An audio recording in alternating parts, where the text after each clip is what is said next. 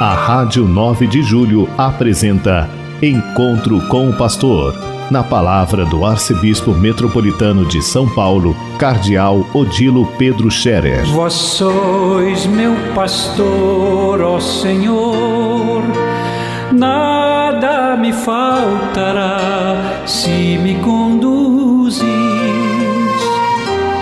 Queridos ouvintes da Rádio 9 de Julho, saudação e bênção para todos vocês nesse dia 21 de janeiro. Hoje é uma sexta-feira. Hoje a igreja lembra mais uma mártir, Santa Inês. Santa Inês, uma jovem de 16 anos martirizada nos primeiros séculos do cristianismo, no século IV Santa Inês também foi vítima, como os mártires que celebramos ontem, São Sebastião, São Fabiano. Santa Inês também foi vítima das perseguições do imperador romano Diocleciano e teve que escolher entre preservar a vida ou preservar a fé em Jesus. E ela escolheu a fé em Jesus, porque queriam por força que ela renunciasse à fé ou então perdesse a vida.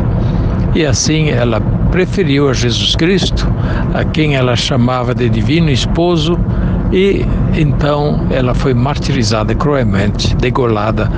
Santa Inês é venerada em Roma de maneira muito especial desde os primeiros tempos do cristianismo, os primeiros séculos, e sempre foi tida como uma um exemplo para a juventude, um exemplo também de constância de quem, no meio das perseguições, sabe manter a serenidade, a lucidez e manter a firmeza na fé.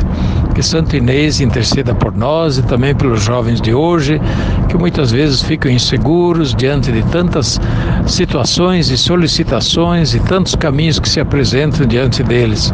Que nossos jovens hoje tenham ideias claras também e firmeza nas escolhas que são importantes na sua vida, que marquem a vida positivamente.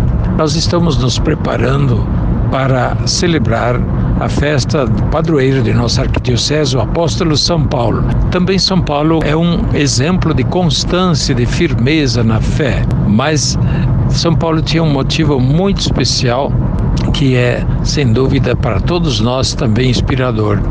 São Paulo teve um encontro profundo, muito pessoal com Jesus Cristo, que marcou a sua vida profundamente. Esse encontro no caminho de Damasco, onde ele ouviu a voz de Jesus que dizia: Por que me persegues? E Saulo ficou perplexo em ouvir Jesus. Não viu, mas ouviu a voz de Jesus. E esta voz o marcou profundamente e ele pergunta: Senhor, que devo fazer? E então lhe é dito: Vai, apresenta-te ao, ao sacerdote e lá será dito que deves fazer. Saulo faz isso e é instruído, recebe o batismo e se torna depois o fiel discípulo e o ardoroso missionário, propagador do Evangelho e defensor de Jesus Cristo, não só diante dos seus irmãos judeus, mas também diante dos pagãos. São Paulo que faz essa pergunta fundamental que todos nós também devemos fazer muitas vezes na vida: que devo fazer? diante da vida que nos coloca em situações de escolha, nas encruzilhadas da vida, devemos também nós saber responder a esta voz interior: que devo fazer? E com serenidade ouvir lá na consciência também, no coração, essa resposta. A resposta de Deus sempre nos indica o que devemos fazer.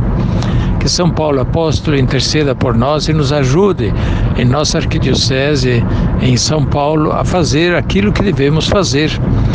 Nós estamos celebrando o sino do arquidiocesano e ficamos parados durante dois anos por causa da pandemia, mas estaremos retomando neste ano o trabalho do Sínodo para chegar às conclusões que devem orientar, nortear a renovação da vida da igreja em nossa arquidiocese. essa renovação que é tão desejada e tão necessária para que nós não fiquemos parados no tempo, mas estejamos em condições de responder aos desafios atuais da vida da igreja e da vida da cidade de São Paulo. As, uma das questões que nos questionam muito é esta, né? Diante da multiplicidade de discursos, de orientações religiosas, onde está o nosso discurso católico, a nossa palavra de fé, que devemos apresentar também. Eh, nós não, não, não devemos estar aí combatendo discursos, não é esta a nossa posição, mas apresentando o Evangelho da verdade, apresentando Jesus Cristo, o testemunho da igreja e eh, aquela riqueza de vida segundo o Evangelho do testemunho eclesial que a igreja tem de dois mil anos. E isto, sem dúvida, é, um, é uma riqueza, é um patrimônio espiritual imenso que nós precisamos conhecer mais e mais. Eu fico muitas vezes é, impressionado como os nossos católicos já não conhecem mais as coisas mais primárias da nossa fé. É, se a gente pergunta se você conhece os dez mandamentos, já não sabe mais responder. Se conhece quais são os sacramentos da igreja, também já não sabe mais responder. Se reza todos os dias, não, não reza todos os dias. Você vai na missa de vez em quando, ou uma vez por ano, ou quase nunca.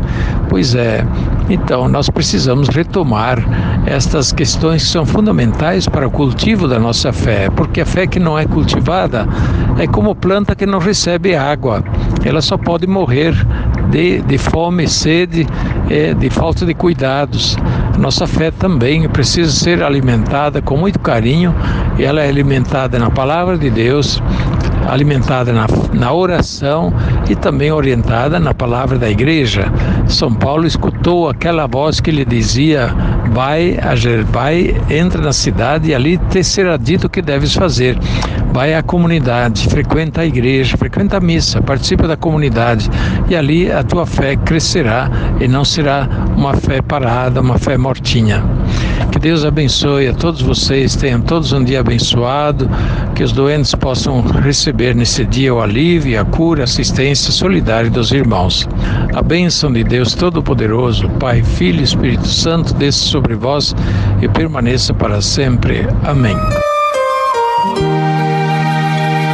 A Rádio 9 de Julho apresentou Encontro com o Pastor, na palavra do Arcebispo Metropolitano de São Paulo, Cardeal Odilo Pedro Scherer. Vós sois meu pastor, ó Senhor, nada me faltará se me conduz